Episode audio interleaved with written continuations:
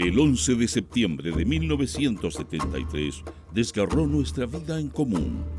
En torno a esa fecha, dibujamos un radio de 50 días, antes y después. Para encontrar pistas de futuro, buscamos fragmentos de tiempo y los reunimos en el presente. Este es Proyecto 50.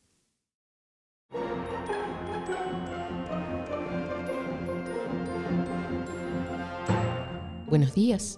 Estas son las principales noticias del domingo 19 de agosto de 1973. Portadas. El siglo. El gabinete completará su obra de seguridad nacional, dijo Allende en ceremonia de juramento ministerial. Gangsters de Vilarín asesinaron a dirigente comunal del Mopare.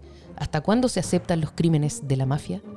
Estamos dispuestas a dar la vida por este gobierno, dijeron mujeres en la combativa marcha que realizaron desde el edificio Gabriela Mistral hasta la moneda cerco fronterizo para capturar a fascistas que asesinaron al edecán.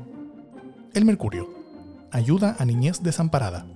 General Humberto Magliocchetti, nuevo ministro de Obras Públicas. Faivovich alejado de la subsecretaría. Allende anunció fin de las colas para alimentos. Ejército desbarató acción de extremistas en Valparaíso. Noticias interiores. El siglo. Paro de transportistas representa pugna entre golpismo y democracia. Mañana sepultan a dirigente del Mopare asesinado. Era militante comunista. Presidente del Senado, presidente de la sedición. Declaración del Partido Socialista respecto de la entrevista al senador Eduardo Frei en El Mercurio.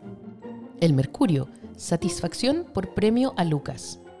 Corte de luz a dos radioemisoras, por segunda vez a Agricultura. Chile, récord de inflación. Reo por asesinato del edecán naval trató de suicidarse. Con metralleta protegen a Sabino Romero. Asesinado dirigente del Mopare. Noticia destacada. El siglo. General Magliochetti, nuevo ministro de Obras Públicas. El general Gustavo Lee asume comandancia en jefe de la FACH. Alrededor de las 17 horas de ayer, juró el nuevo ministro de Obras Públicas, general de Brigada Aérea, Humberto Magliochetti Barahona, que se desempeñaba como director de operaciones del Estado Mayor de la FACH. El general Magliochetti reemplaza en la cartera de Obras Públicas al general César Ruiz Daniau, que renunció a su cargo de secretario de Estado, así como al de comandante en jefe de la FACH, donde fue reemplazado por el general de aviación Gustavo Lee Guzmán. El Mercurio. MIR lanza proclamas contra Fuerzas Armadas. Militantes se tomaron Radio Talcahuano. La toma de los estudios de Radio Talcahuano se realizó a las 22 horas de la noche del viernes, cuando allá solo se encontraba el director llamado Rocha Álvarez y el control, Carlos Arancibia Soto. Lo sospechoso, según los antecedentes del caso, es que los estudios están situados frente a la gobernación departamental, donde siempre hay policías de guardia y que en esos momentos no se encontraban en el lugar. Los dos funcionarios de la emisora fueron obligados a abrir los micrófonos y uno de los elementos que participaba en la operación transmitió una proclama política. De nuestro ranking musical de la semana suena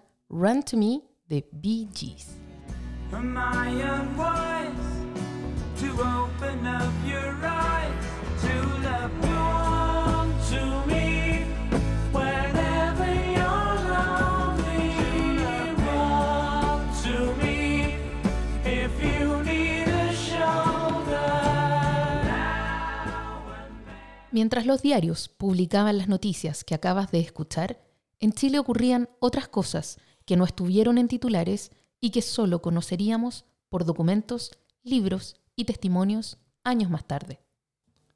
Tras la doble renuncia del general del aire César Ruiz Daniau a las carteras de Obras Públicas y Transportes y a la comandancia en jefe de la Fuerza Aérea, circulan rumores que señalan que esta renuncia habría sido solicitada por Allende. El presidente requería que los ministros militares permanecieran en el gabinete en cuanto fueran comandantes en jefe, por otro lado, ante la necesidad de nombrar un sucesor en la comandancia en jefe de la Fuerza Aérea, la dificultad radicaba en la mala disposición que había en la FACH tras considerar que Ruiz Daniau no había recibido el apoyo político necesario por parte del gobierno. No obstante, Allende solicitó al general Gustavo Lee que asumiera el ministerio y la comandancia que ya ejercía de manera subrogante, pero este se negó y además informó de un acuartelamiento de la oficialidad en la base El Bosque y el aeropuerto Los Cerrillos. Finalmente, Allende nombró ministro de Obras Públicas y Transportes al general del aire Humberto Magliochetti, mientras que la comandancia en jefe de la Fuerza Aérea fue aceptada por el general Gustavo Lee. Faltan 23 días para el golpe de Estado. Solo me cabe decirle a los trabajadores, yo no voy a renunciar. Se mantiene la presidencia federal del país. De la manera fiscal y de como todavía ahora. Las Fuerzas Armadas y de Orden han actuado en el día de hoy solo bajo la inspiración patriótica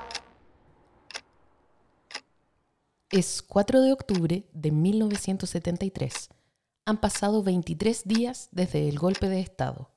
El Mercurio. La selección con la Junta de Gobierno. En el Ministerio de Defensa, la Junta Militar de Gobierno recibió a primera hora de ayer a los integrantes de la selección chilena de fútbol. En una reunión muy cordial por su informalidad, dirigentes de la ACF y la casi totalidad de los jugadores del plantel nacional departieron con los tres comandantes en jefe de las Fuerzas Armadas y el general director de Carabineros. Solo con disciplina laboral y eficiencia venceremos el caos. Almirante Walbaum en visita a obras portuarias. En la visita, el alto jefe naval recibió el respaldo y manifestación por parte de técnicos y trabajadores, tanto portuarios como la ex planta soviética de El Belloto. Patricia Verdugo consigna que hoy llega la caravana de la muerte a Cauquenes. Axel Piquet Lazo transcribe una carta que Isidoro Carrillo, administrador público, gerente general de la Empresa Nacional de Carbón, escribe a su mujer. Isabel, mañana parto a la Quiriquina. Estoy bien. Fedor y el Huilo quedaron en el estadio regional. Están bien. No gastes dinero en venir a Talcahuano. He recibido buen trato. Solo un jockey necesito. Saludos a todos. Adiós. Fue fusilado el 22 de octubre de 1973.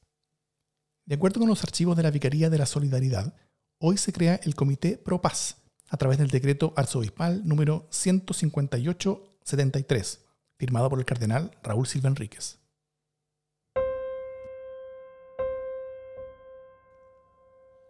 En este día sabemos que fueron asesinados Claudio Lavín Loyola, 29 años, técnico agrícola socialista en Cauquenes.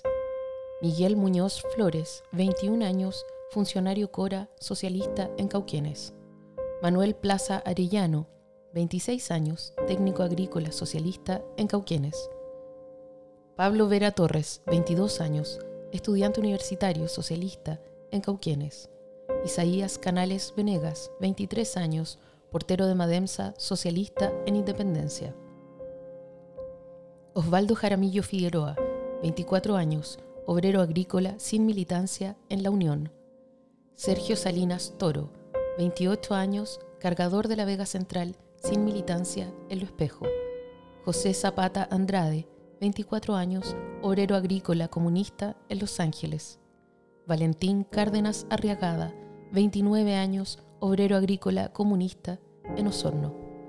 Alfredo Pacheco Molina, 24 años, chofer sin militancia en Osorno. Eduardo Pacheco Molina, 29 años, obrero agrícola sin militancia en Osorno. Rafael Madrid Galvez, 23 años, estudiante universitario socialista en Pudahuel. Marcelino Muñoz Monroy, 49 años, carpintero sin militancia en Pudahuel. Franklin Valdés Valdés, 28 años, contador del Sanatorio El Pino, socialista en San Bernardo. Raúl Jiménez Barrera, 25 años, obrero de industria Calaf, sin militancia en Santiago. Edmundo Maureira Miranda, 26 años, sastre, sin militancia en Santiago. Oscar Salinas García, 26 años, cargador, sin militancia en Santiago. Reinaldo Aguirre Pruneda, 28 años, jefe de seguridad industrial Soquimich, socialista en Tocopilla. Freddy Araya Figueroa, 21 años, estudiante universitario socialista en Tocopilla. Agustín Villarroel Carmona, 34 años, minero, comunista en Tocopilla. Pedro Barría Ordóñez, 22 años, estudiante, MIR en Valdivia. José Barrientos Barner, 29 años, profesor, músico, estudiante universitario, MIR en Valdivia. Sergio Bravo Aguilera, 21 años, obrero maderero del complejo Panguipulli, sin militancia en Valdivia. Santiago García Morales, 26 años, obrero maderero del complejo Panguipulli, MIR, en Valdivia. Enrique Guzmán Soto, 21 años, obrero maderero MIR en Valdivia. Víctor Kraus Iturra, 24 años, estudiante universitario MIR en Valdivia. Luis Peso Jara, 29 años, obrero maderero MIR en Valdivia. Víctor Rudolf Reyes, 27 años, empleado del complejo maderero Panguipulli, MIR, en Valdivia. Víctor Saavedra Muñoz, 19 años, obrero maderero del complejo Panguipulli, sin militancia, en Valdivia. Rudemir Saavedra Bamondes, 29 años, obrero maderero, MIR, en Valdivia. Luis Valenzuela Ferrada, 20 años, obrero maderero, MIR, en Valdivia. También en este día fueron detenidos René Vallejos Parra, 24 años, fotógrafo, MIR en Antofagasta. José Acuña Yáñez, 29 años, obrero del Hogar de Cristo, socialista en Chillán. Luis Muñoz Vázquez, 22 años, obrero del Hogar de Cristo sin militancia en Chillán. José Padilla Villouta, 23 años, obrero del Hogar de Cristo sin militancia en Chillán. Ernesto Salazar Salazar, 38 años, obrero del Hogar de Cristo sin militancia en Chillán. Luis San Martín Cares, 23 años, obrero del Hogar de Cristo sin militancia en Chillán. Ernesto Torres Guzmán, 22 años, obrero del Hogar de Cristo, MIR, en Chillán. José Meliquén Aguilera, 44 años, obrero agrícola sin militancia en Lautaro. Sergio Navarro Chiferli, 37 años, pequeño agricultor sin militancia en Lautaro. Armando Morales Morales, 19 años, estudiante de enseñanza media socialista en Parral. Carlos Silva Díaz, 17 años, comerciante ambulante sin militancia en Santiago. José Vidal Ibáñez, 22 años, obrero agrícola comunista en Talcahuano. Rubén Morales Jara, 29 años, profesor universitario MIR en Temuco. Todos fueron hechos desaparecer. La mayoría de ellos siguen desaparecidos.